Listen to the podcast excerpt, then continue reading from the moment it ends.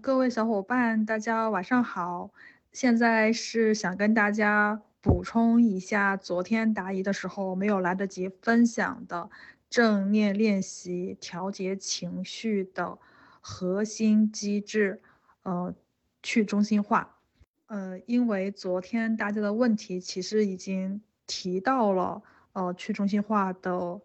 呃问题哦。嗯，只是可能我们很少用这个名词。在群里讨论或者答疑的时候呢，也嗯不太常用这个词，但是实际上我们整个进阶营训练的能力，呃是围绕着这个去中中心化能力设计的。嗯，另外呢，我们在答疑的过程中，其实也在跟大家，呃，潜移默化的，呃，传达或者分享。我们正念里的这个核心的调节情绪的心理机制，呃，那今天这个分享呢，就先从嗯一篇英古英文的古早的文献跟大家聊起吧。从这个文献呢，我们可以看到，嗯，就是研究者是怎样去呃探索或者验证这个去中心化它的效果，然后又是怎样去。嗯，测评，呃，去怎样理解这个去中心化的能力，以及嗯，大家围绕这个去中心化对正念起效有哪些理论模型的认识？对，就是想跟大家分享这三部分。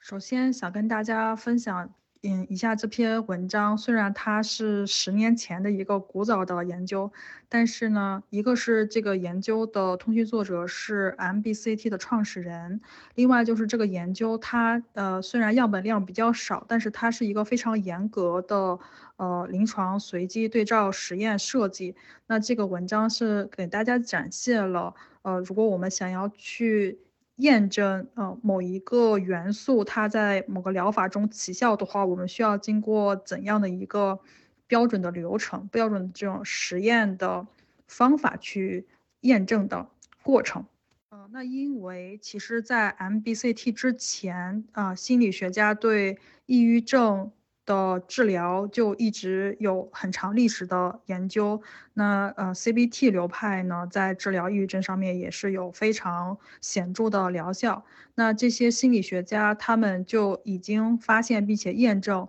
呃，一些典型的思维模式，比如说反刍，呃，还有一些情绪或者身体感受，实际上是对一个人的。抑郁症状的持续时间，以以及抑郁症的复发有非常明显的影响。那么很多疗法，比如说 CBT 或者 MBCT，他们起效的话，心理学家也也认为，或者说也已经验证了，是很大一部分原因是这些疗法改变了抑郁症患者的思维模式。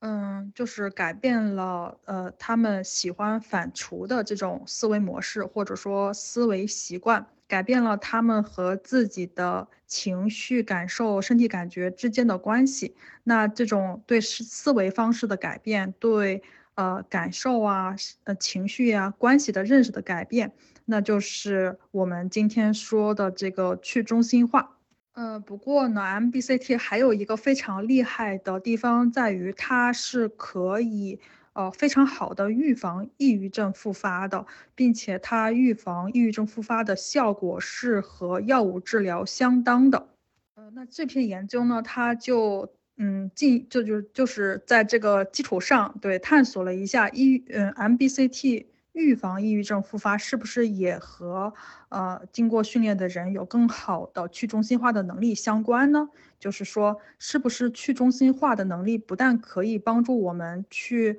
呃，缓解抑郁发作期的这些痛苦的症状，帮助我们康复。同时，这个能力还能去预防抑郁症的再次复发。那这个研究就是想探讨这个问题。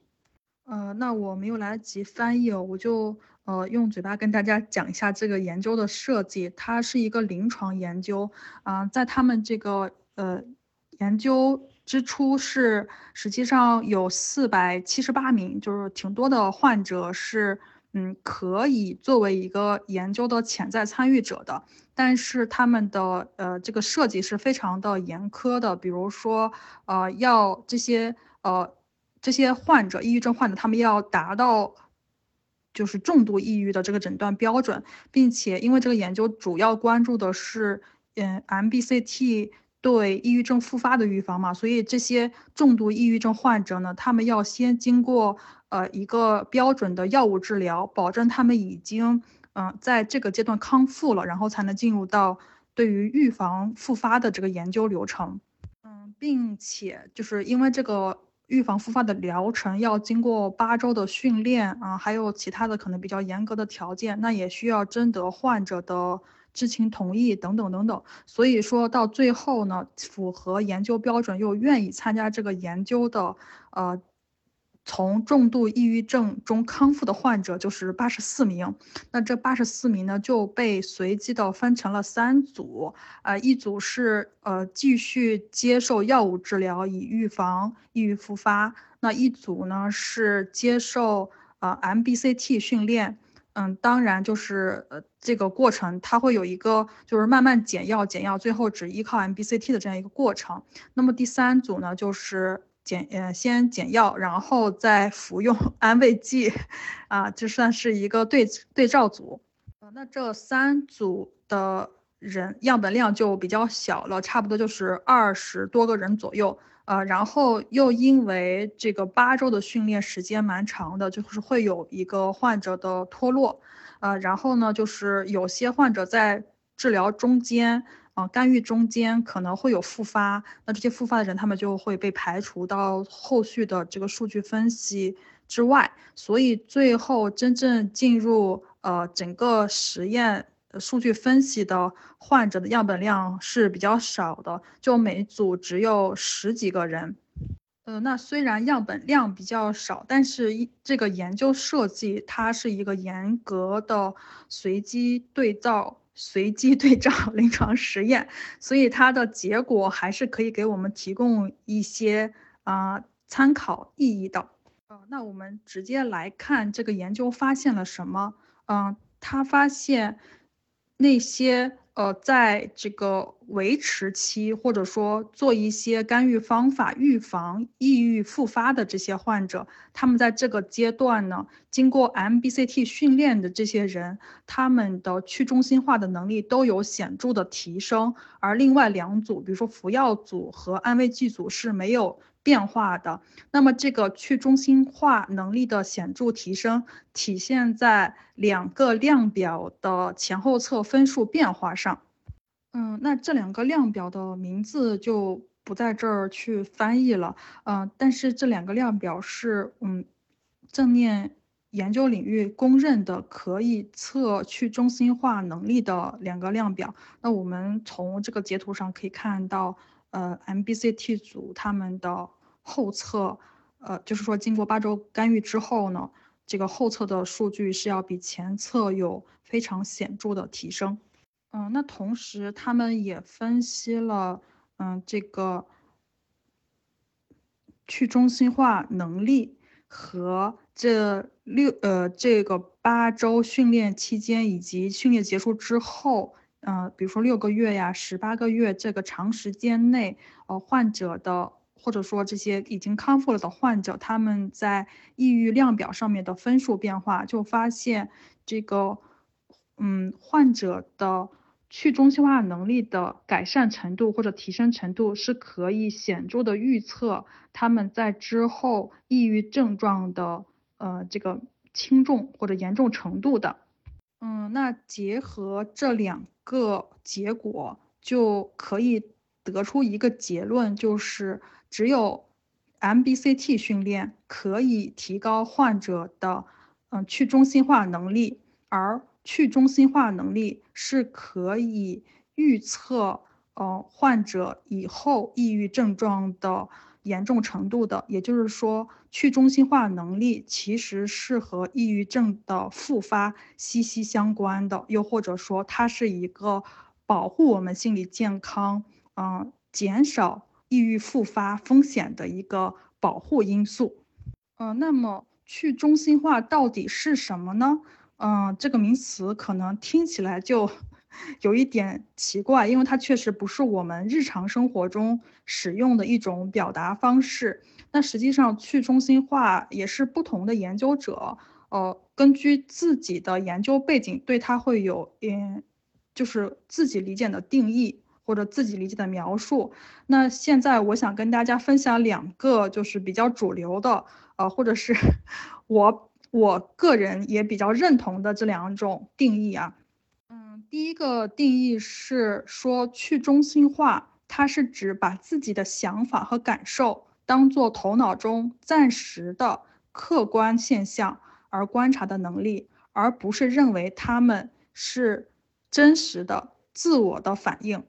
嗯，那这句话里面有几个关键词，呃，我用红色标注出来了。那去中心化实际上就是我们在做正念观想法、观情绪、正念观疼痛，啊，就是无选择的觉察等等吧。在这个过程中，我们做的事情，当我们观察到了内心的体验升起的时候，我们只是把它当成大脑活动的一种产物，把它当成一种呃会来去变化的自然现象，而不把它等同于自己。就是说，它是我的一部分，但是它不是我的全部啊，它不是我。比如说，我有时候会抑郁，我有时候会焦虑，我有时候可能会疼痛，但是呃，当然这些都是我的一部分，但是我不等于抑郁，我也不是等于抑郁加焦虑加疼痛。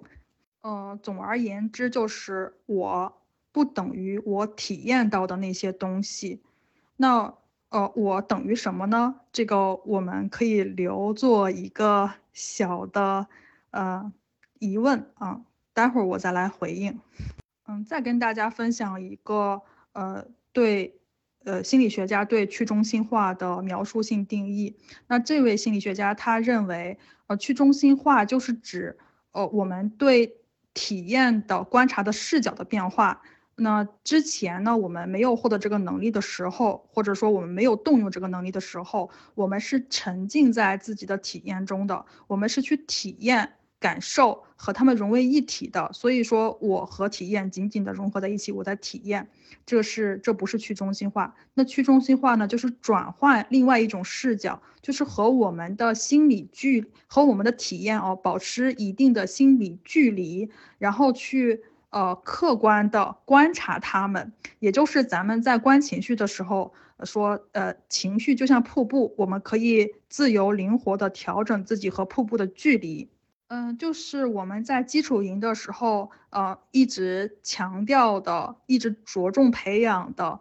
啊，将自己的注意力从走神中拉回当下的能力，因为当我们陷入到走神的时候，其实我们是在体验那些想法、那些焦虑的、懊悔的情绪。但是当我们回到呼吸上来的时候，我们首先和他们保持了距离，然后再经过中阶和进阶的训练，我们可以获得在保持距离的基础上去观察他们的来去变化。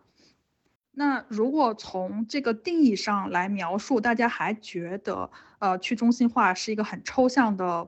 不太好理解的能力或者体验的话，那呃现在想跟大家分享的是刚刚这个 Health 等人，哦不 Helen 等人他们呃将这个去中心化又进一步的去解构成了三个元素，那么。通过这三个元素的描述，以及对这三个元素的测评，大家可能就能理解什么是去中心化了。嗯，对，现在跟大家分享是 Henry 他们呃把去中心化分成的这三个元素。首先是原认识，原认识就是对认识的认识，有点拗口，但具体来说就是我们不但要去觉察自己的体验，我们还要去觉察自己的体验是怎样产生的。就体验是什么呢？比如说，呃，我是一个失败的人，呃，这就是体验。那体验怎样展开呢？你可能通过，嗯，就是对想法的观察，对各个时候想法的观察，你会发现，哦，在某些场景下，我很容易产生一个自我评价。那这个自我评价的内容是，我是一个失败者，呃，又或者说，当我做错了一件事的时候，我很容易给自己贴一个我是一个失败者的标签。那么这个过程的觉察就是原认知、原意识。呃，所以从这个描述上，我们也能理解，它不光是对我们正在思考的内容、我们正在体验的情绪的一个觉察，还包括呃它是怎么来的、它是怎么走的、它是怎么变化的这个过程的觉察。啊，对，所以呃这个幻灯片右边。的那些题目也给我们提供了一个怎样培养原意识的呃路径吧。当然，这些题目本来就是用来测评原认识的，但它也是我们去培养原认识的一个路径。嗯，比如说，我们可以去观察我正在思考这件事儿，然后我可以像看电影一样看着我的想法和感受来来去去，我可以看着我的想法和情绪，就像漂流在小河上的落叶一样。啊，停留在这儿，然后又来来去去，有时候又走了，有时候又来了，或者咱们引导语中说的，说，呃，我的想法就像马路上的汽车，对吧？我的情绪就像一个瀑布，等等，或者像天空中的云彩，都是在看他们来去变化的过程。呃，那原，呃，不对，那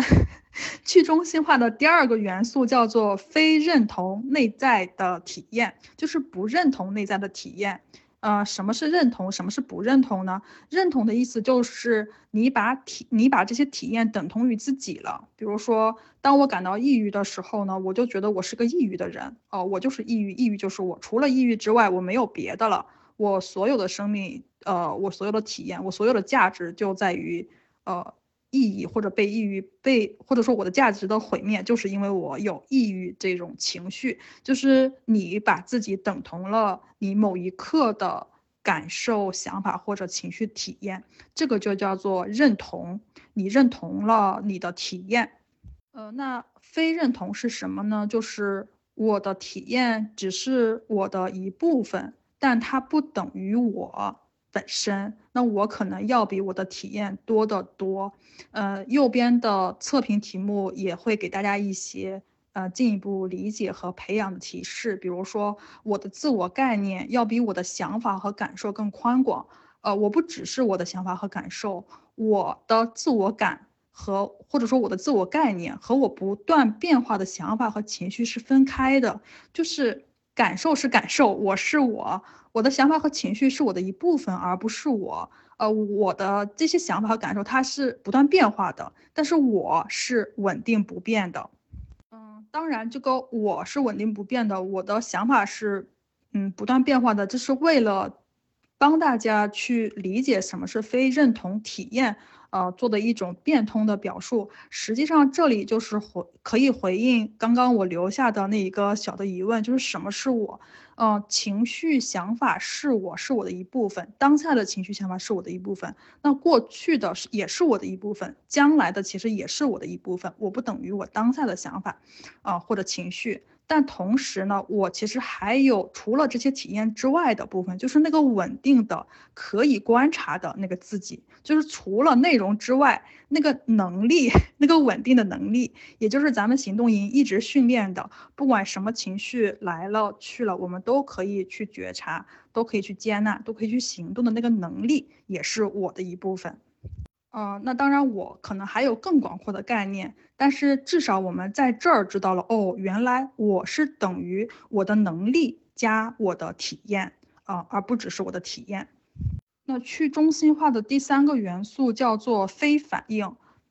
我们看一下它的描述啊，就是呃，因为我们已经有了前两个的基础，我们知道。呃，我的想法感受不等于我，它只是我的一部分，而且呢，它还会来去变化，不管我做什么，不做什么，它都会来去变化。所以呢，我们会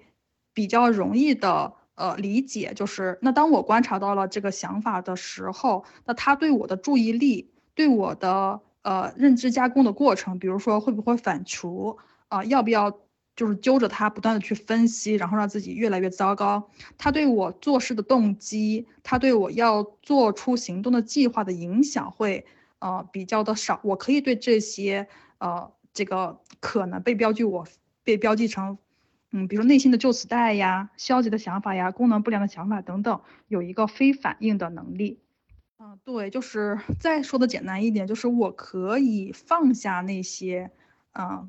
已经不适合现在的思维模式、行动习惯，我可以放下他们，然后从现在开始选择，呃，一个新的，我决定我想要培养的这种新的思维习惯啊，新的行动习惯，比如说非评判的态度、好奇的态度，来感受当下的任何体验，啊，带着我的那些过去的想法、过去的那些习惯。嗯，开始新的行动，开始新的生活，等等等等。那这个就是一个非反应的表现。呃，我觉得这个内容可能大家就不是很陌生了。从基础营到进阶营，其实我们都有很强调，呃，非反应或者说向着自己价值行动的这个能力。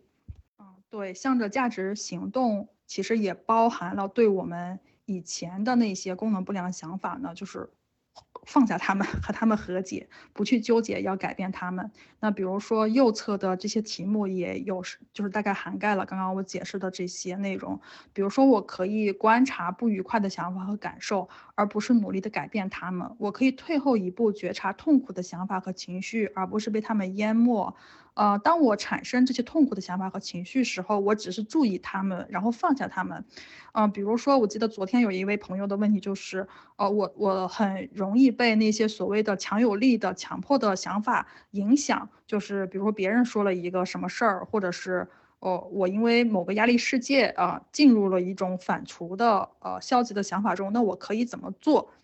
你就可以使用去中心化的能力，对吧？第一就是意识到这个思维它是会变化的。第二呢，它不等于你自己。那这样子的话，你就不会呃太焦虑、太没有安全感。就是这个不等我不等于我自己。我除了这个内容，其实我还有能力。那我还有什么能力呢？就是非反应的能力，比如说放下和他们的纠缠，又或者允许他们变化，不与他们抵抗啊，不去排斥等等。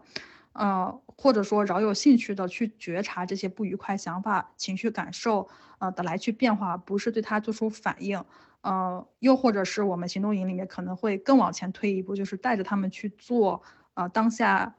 应该做的事情，或者说对自己更有帮助的事情，呃，也许是散个步，也许是听个音乐，或者是做一个情绪日记的书写等等等等，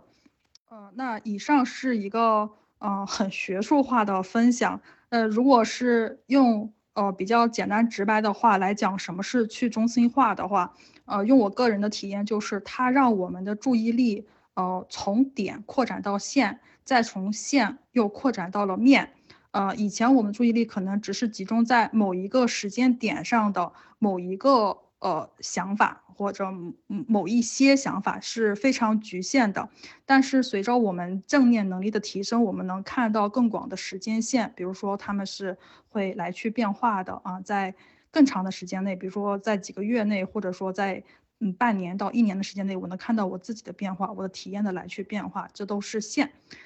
嗯，同时我们可能从中间营开始呢，也。也在扩展自己注意的这个广度。虽然我们中间营练的是注意分配，但是注意分配其实也是注意广度的一部分嘛。就是你可以先从点一个点变成两个点或者三个点，然后到了进阶营的话，我们就会从点到面，就是当下啊，你能注意到的内容就会逐渐的变多。嗯，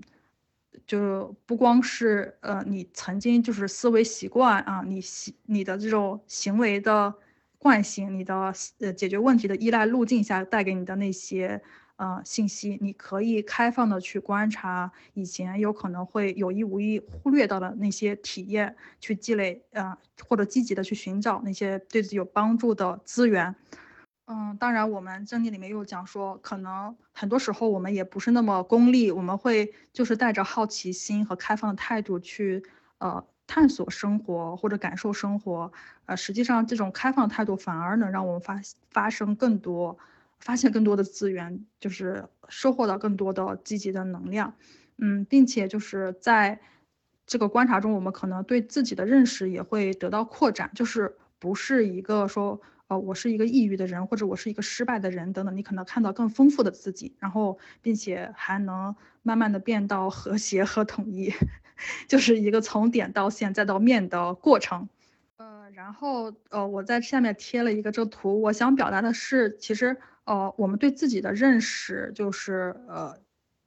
如果当我们陷入到困境的时候，我们又呃没有用到去中心化这种模式，我们可能看到的就是这个。自己的一小部分，就像这个马赛克图的一个点一样，我们可能看到了那个黑黑的点，那个鼻子那个点，我们觉得自己的人生很灰暗。也许当我们很开心的时候，我们就看到了那个橙色的点、亮亮点，我们觉得人生很明媚。嗯，但是呃，我想我想说的是，正念其实它。不会太有这种导向性，他不会告诉你人生是痛苦的，他也不会告诉你啊要活得阳光明媚，你多向这种好的地方看。正念其实是想让我们看到全貌，就是你可以退后一步，或者耐心的去等待自己找到自我的所有的方面。当你拼起来的时候，你会发现哦，我的我自己，我的生活，我所处的事件，它其实是非常丰富多彩的。啊，那刚刚说着说着有点儿呃，有点儿。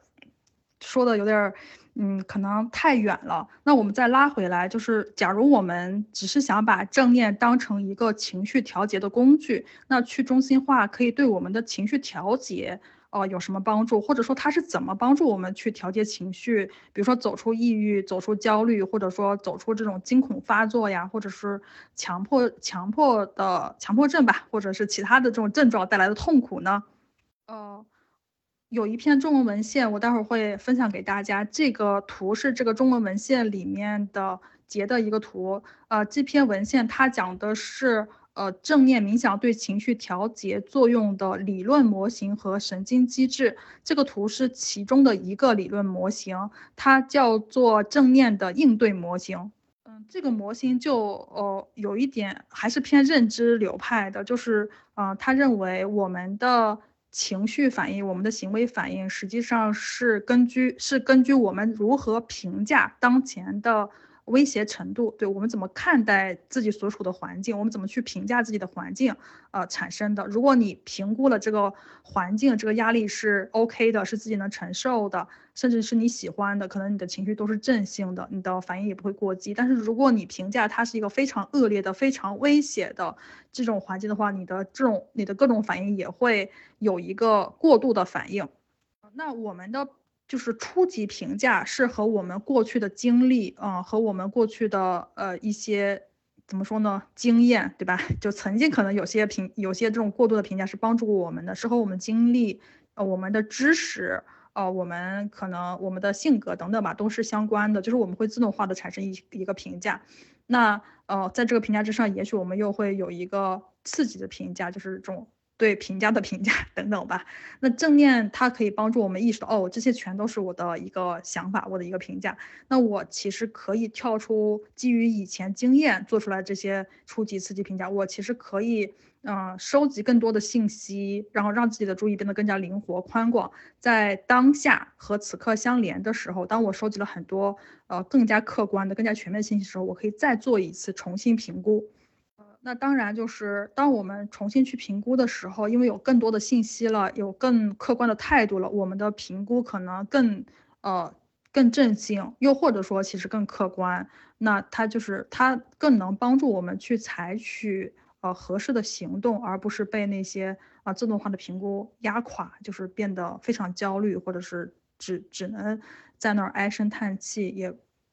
不知道该如何行动，就是不会陷入到这样一个呃循环恶性循环中。嗯，总而言之，在这个模型里面，就是去中心化是可以帮助我们扩展注意力的。当我们呃有了更多的信息进来，当我们看到了更全面的呃这个环境，我们再次做出评估的时候，就可能更加客观。呃，当然，这个正性的话是相对于之前的那个，就是过度负性评价来说，它是比较正性的，然后它就可以把我们，呃，就是带出就是过度评价，然后过度焦虑这样的恶性循环中。呃，那第二个模型呢是，呃，也是同一批科学家做出来的，这个模型的名字叫做推动性上升螺旋模型。我们可以看到，其实它也是一个比较靠认知流派的这么一个嗯模型。就是说，当人在压力的情况下，如果我们能用去中心化这个技术的话，会可以把我们带到一个正念状态，就是那种开放的觉察状态。那在这个状态，我们可以无选择的开放的觉察，可以把这些想法只是当成想法，而不是我自己本身。可以先不反应，先去收集信息。然后再灵活的调整等等吧。就是这个正念状态可以带给我们这些好处。然后在这个状态下呢，我们的注意力会变得更加的宽广。然后呢，可能又涉及到了一些再次重评，然后我们的情绪就会变得变好起来啊，我们就会有更多的正性的评价。然后这种正性的评，然后这种正性的评价呢，又让我们呃更多的处在嗯去中心化的这个状态中。让那这个更更多的去中心化呢，又带来更持久的正面状态，然后就进入到了一个良性的循环中，就是能让我们的状态越来越好，越来越持久，就是所谓的螺旋上升模型啊。如果你嗯这种状态或者呃对，就是 持续的时间比较长，我这个长并不是说你一次性持续时间长，而是说，比如说在长期的练习中，你经常用这种方式，那么慢慢的你的。正念的状态就会变成一种正念的特质，嗯，特质的意思就是说你的这个能力就比较稳定了，它不一定要去非常刻意的，嗯，用什么观呼吸呀、三分钟呼吸空间等等，就是你会非常自然而然的遇到压力就进入到了去中心化的正念的状态中，嗯，当然正念调节情绪的模型不止这两个哈，这两个都是比较偏认知的，那这两个模型是想说我们通过这种。去中心化呢，至少它可以帮助我们去扩展注意力。那怎么去扩展注意力呢？还是刚刚分享的那三个点，就是去注意，呃，想法变化的过程，呃，去把它们只是当成自我的一部分，而不是当成一个稳定的自我、局限的稳定的自我，然后能呃降低这些体验对自己行动啊、动机呀、对自己注意力的影响力，呃。就是当你能做到这三点的时候，呃，就可以帮助你去扩展注意力，然后调节情绪。嗯，那当然还有其他的流派的心理学家对正念产生，呃。作用有不同的理论模型，比如说在感知模型等等。当然，就是不同的模型里面，其实他们都会共同的讲去中心化是一个很重要的能力，就是这个模型中的关键的因素。然后他们虽然用不同的语言去描述了这个能力啊，但是其实他们说的都是同一回事儿，就是看过程，透过内容看过程，就是让我们从点到线再到面的这样一个训练。嗯，然后这篇文献的后半部分还讲了一些呃正念调节情绪相关的脑机制的研究。这是一篇中文文献，大家感兴趣的话，也可以在休营期间的时候读一读。我没有想到今天我会讲这么长时间，那今天的分享就到这里结束了。呃，大家就根据自己的情况来听吧。如果你喜欢听这样的硬核分享，也可以在群里给我一个反馈。如果你觉得这个分享太长，然后对自己没有什么帮助的话，也欢迎你给我一个提示。那今天的分享就到这里了，我们结印仪式再见，拜拜。